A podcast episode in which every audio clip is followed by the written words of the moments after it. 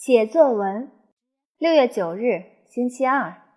梦里一直在下雨。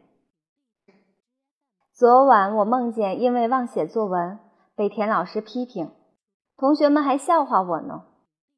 今早醒来，我发现我真的忘写作文了，这可怎么办呢？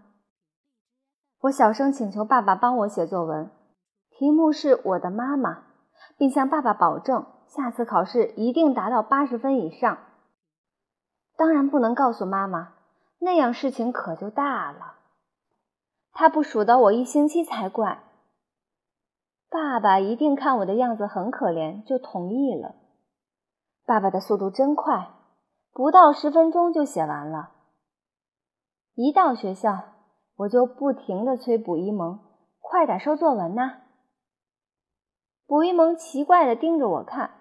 好像在看一个外星人。他问我又有什么坏主意，然后宝贝似的把作文本抱在怀里，生怕被我抢走似的。整整一上午我都坐立不安，好不容易熬到了下午，田老师才说要点评作文。可是看起来田老师好像不太高兴，不是非常不高兴，肯定又有人忘写作文了。我很庆幸这回不是我。猪耳朵，田老师的声音都跑调了。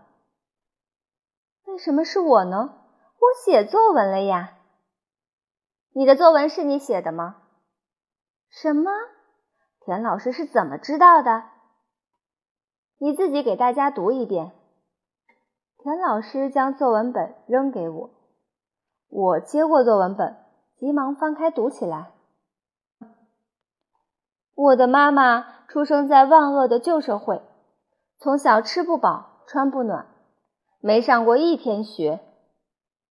同学们哈哈大笑起来。天哪！